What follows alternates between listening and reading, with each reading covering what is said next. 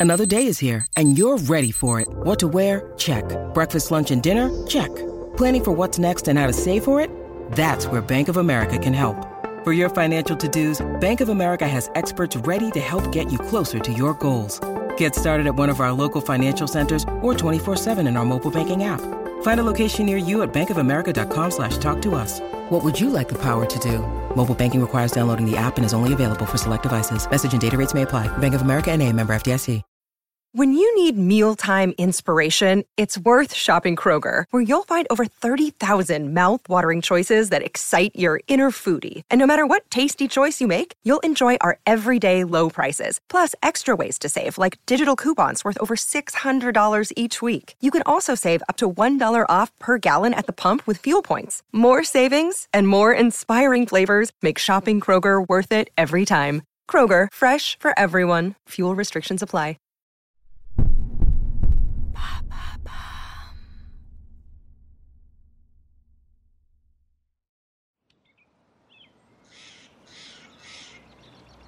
Nous sommes de retour à Saint-Gilles en 1876.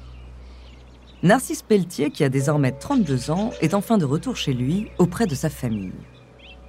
Mais les retrouvailles, pleines d'émotions au départ, sont vite devenues embarrassantes. Narcisse voit à travers les yeux de ses proches toute la peur et la gêne qu'il suscite. Son comportement, son physique, ses manières, tout a changé. Il est totalement désociabilisé et doit se réadapter à un monde qui n'est plus vraiment le sien. Très vite, il reste cloîtré chez ses parents, ne sortant que très rarement. Son père ne lui adresse presque pas la parole et sa mère entre dans un profond désarroi. Son fils lui a été rendu, mais à quel prix? Leur relation ne sera plus jamais la même. Alors le père de Narcisse souhaite tenter quelque chose amener son fils à l'église afin qu'il puisse être désenvoûté de l'influence des sauvages. La famille part donc un jour en direction de l'église où le prêtre organise une sorte d'exorcisme. Il implore le Seigneur de laver les péchés de Narcisse, qu'il lui pardonne ses comportements païens et qu'il retrouve son âme perdue. Mais rien n'y fait. La cérémonie ne donne évidemment pas le résultat attendu, et pour cause. Narcisse n'a pas été envoûté. Il a simplement intégré les comportements de sa famille adoptive aux grandes dames de sa première famille. Il est désabusé. Comment peut-il vivre une vie normale à présent, après tant d'années loin des siens?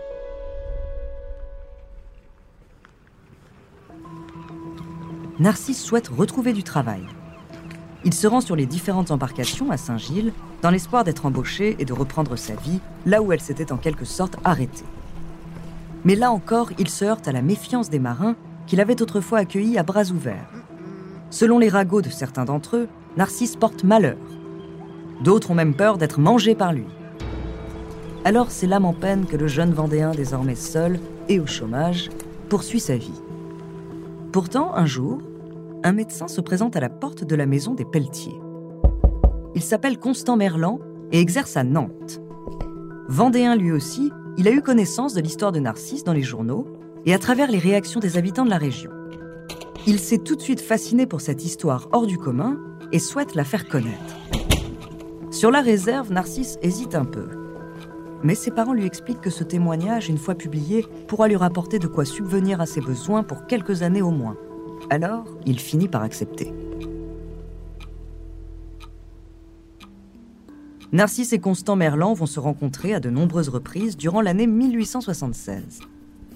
Le médecin a à cœur de reconstituer sa parole et de mieux comprendre ce qu'il a vécu. Il prête ainsi sa plume à celui que l'on appelle maintenant le sauvage blanc. Constant Merlan s'appuie scrupuleusement sur les écrits et dessins de Narcisse et surtout sur ses souvenirs et son expérience de la culture aborigène. Le jeune marin raconte alors ce qui a été sa vie durant 17 ans. Il ne fait pas toujours l'éloge de la tribu qui l'a adopté et évoque aussi bien les moments difficiles que les liens très forts qu'il a noués avec elle. Constant Merlan développe ainsi plusieurs chapitres dédiés à l'analyse de la culture aborigène. Rites, vie de famille, alimentation, cérémonies funéraires, tout est détaillé au fil des pages, jusqu'à l'industrie qui est bien entendu jugée inexistante. Mais Narcisse occulte de son témoignage la description de certaines traditions ancestrales des aborigènes, respectant ainsi la promesse qu'il avait faite à sa famille adoptive de les garder secrètes. Le récit de Constant Merlan décrit la vie de Narcisse et surtout sa rencontre totalement fortuite avec une culture à l'opposé de la sienne. On ne connaît pas bien les motivations du médecin à publier cet ouvrage. Évidemment, aussi curieux soit-il, il n'est pas neutre dans cette retranscription. Il tente parfois de faire comprendre par le filtre de ses connaissances et des préjugés de l'époque ce que fut la vie de Narcisse Pelletier en Australie. Son livre, intitulé 17 ans chez les sauvages, paraît la même année. Malgré une narration parfois biaisée et européano-centrée, il est encore aujourd'hui considéré comme le premier livre d'anthropologie en français sur les populations aborigènes du nord-est de l'Australie.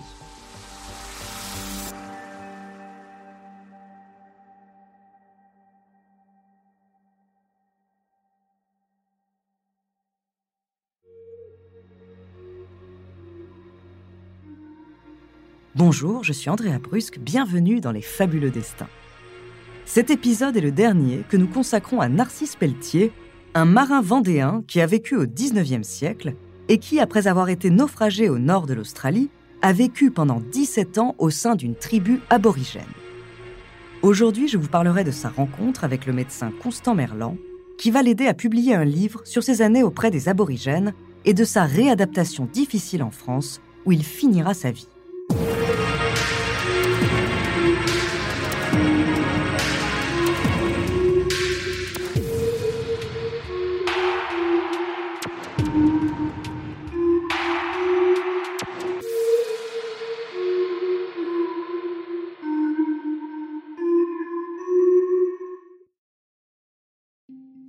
Le livre n'a malheureusement pas le succès escompté, mais permet tout de même à Narcisse de bénéficier d'une petite rente pour finir ses jours sans trop de difficultés. À la suite de la publication du livre et en dédommagement, il reçoit de l'État une offre pour devenir gardien de phare à Saint-Nazaire, lui garantissant un emploi à vie. Narcisse s'installe dans la ville portuaire où il finira sa vie. Il démarre son poste en tant que gardien de phare qu'il garde pendant quelques années. Cette activité lui permet de s'éloigner des autres et de leurs préjugés. Mais les conditions sont difficiles. Les nuits sont souvent courtes et l'escalier à monter et descendre plusieurs fois par jour pour allumer le phare réveille sa douleur à la jambe. Il change alors d'emploi pour être employé au port de Saint-Nazaire. Ses collègues le voient souvent perché sur une balustrade près du port à regarder l'océan. On imagine facilement Narcisse se perdre dans ses pensées à essayer de se remémorer sa vie à l'autre bout du monde. Une vie où il n'était pas considéré comme un sauvage. Une vie où on l'avait accepté malgré sa blancheur de peau, malgré ses vêtements, malgré ses différences. Mais ce temps est révolu et il sait qu'il doit tourner la page. Mais aller de l'avant semble bien compliqué lorsqu'on est considéré comme un paria. Cinq ans après son retour en France, Narcisse se marie avec Louise Désirée Mabillot, une jeune couturière. Ils n'auront pas d'enfants et on ne saura jamais avec certitude s'il a laissé une descendance en Australie. Il poursuit sa vie sans plus vraiment faire parler de lui. Après avoir été à la une de tous les journaux, Narcisse aspire à une vie plus calme et solitaire. Les gens qui le croisent soulignent l'image d'un homme absent, en proie à une certaine mélancolie. Il n'aimait pas qu'on lui rappelle sa vie chez les aborigènes. Il ne supportait surtout pas les jugements sur eux et le fait d'être encore considéré comme un sauvage. Ce surnom restera malheureusement le sien jusqu'à sa mort. Avant de continuer cet épisode, nous voulions vous remercier pour votre écoute. Si vous voulez continuer de nous soutenir, abonnez-vous à la chaîne Bababam Plus sur Apple Podcast cela vous permettra une écoute en avant-première et sans interruption. Ou bien écouter ce message de notre partenaire sans qui ce podcast ne pourrait exister. On se retrouve tout de suite après. Look, Bumble knows you're exhausted by dating. All the must not take yourself too seriously and 6-1 since that matters. And what do I even say other than hey? well, that's why they're introducing an all new Bumble. With exciting features to make compatibility easier, starting the chat better, and dating safer. They've changed, so you don't have to. Download the new Bumble now. This episode is brought to you by Reese's Peanut Butter Cups. In breaking news, Leading scientists worldwide are conducting experiments to determine if Reese's peanut butter cups are the perfect combination of peanut butter and chocolate. However, it appears the study was inconclusive, as the scientists couldn't help but eat all the Reese's. Because when you want something sweet, you can't do better than Reese's. Find Reese's now at a store near you. Le 28 septembre 1894, Narcisse Pelletier, alias Amglo, s'éteint chez lui à Saint-Nazaire, à l'âge de 50 ans. Il n'aura jamais revu l'Australie ni la tribu qui l'avait adopté. Fort heureusement, il aura laissé son précieux témoignage à la postérité. Mais à son époque, la société civilisatrice européenne ne prend pas la mesure de l'importance scientifique de ce récit, notamment sur le mode de vie des aborigènes. En effet, au milieu du 19e siècle, l'Europe a colonisé une grande partie de l'Australie et les aborigènes sont au mieux tolérés, au pire massacrés. Ainsi, l'ouvrage écrit par le docteur Merlan tombe peu à peu dans l'oubli, et ce pendant plus d'un siècle avant de refaire surface d'une façon tout à fait inattendue. Il faut en effet attendre 2004 pour entendre de nouveau parler de l'histoire de Narcisse Pelletier. Celle-ci est alors redécouverte grâce à une anthropologue australienne, spécialiste des aborigènes des plages, Stephanie Anderson. La route de la chercheuse croise celle du jeune Vendéen lors de travaux sur un sujet d'étude. Elle découvre alors l'histoire de ce mousse, abandonné par son équipage et recueilli en 1858 par le peuple aborigène des Outanganu, dont fait partie la tribu des Oantala. Elle est stupéfaite par le témoignage unique de ce Français qui avait oublié d'où il venait et même sa langue natale. Elle se passionne pour cette histoire extraordinaire qui mêle deux mondes qui n'étaient pas censés se rencontrer, mais que le destin a liés à jamais. Après de nombreuses recherches, Stéphanie Anderson s'envole vers la France depuis Brisbane pour se rendre à Saint-Gilles afin de recueillir davantage d'informations sur Narcisse. Elle écrit sa biographie en 2009 avec l'aide de plusieurs experts et ethnologues.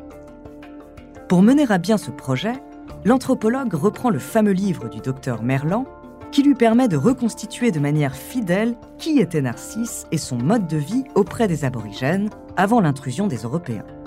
Dans sa biographie, Stéphanie Anderson rend également compte du double déracinement qu'a vécu le jeune marin et de la résilience dont il a fait preuve pour s'adapter. L'histoire de Narcisse illustre le croisement entre les cultures dans une époque marquée par le colonialisme, le racisme et aussi par un certain attrait pour l'exotisme. Son parcours permet de faire ressortir les contradictions du XIXe siècle autour de l'image de l'autre, entre cannibalisme présumé, peur de l'autre, mais aussi la représentation du bon sauvage. Petit à petit, la ville qui a vu naître Narcisse Pelletier redécouvre sa vie et lui rend hommage. Une promenade et un square portent aujourd'hui son nom à Saint-Gilles-Croix-de-Vie et une association internationale des amis de Narcisse Pelletier y a été fondée en 2016. Après Stéphanie Anderson, décédée en 2019, d'autres anthropologues et ethnologues continuent d'étudier ce précieux témoignage qui n'a sans doute pas fini de livrer tous ses secrets.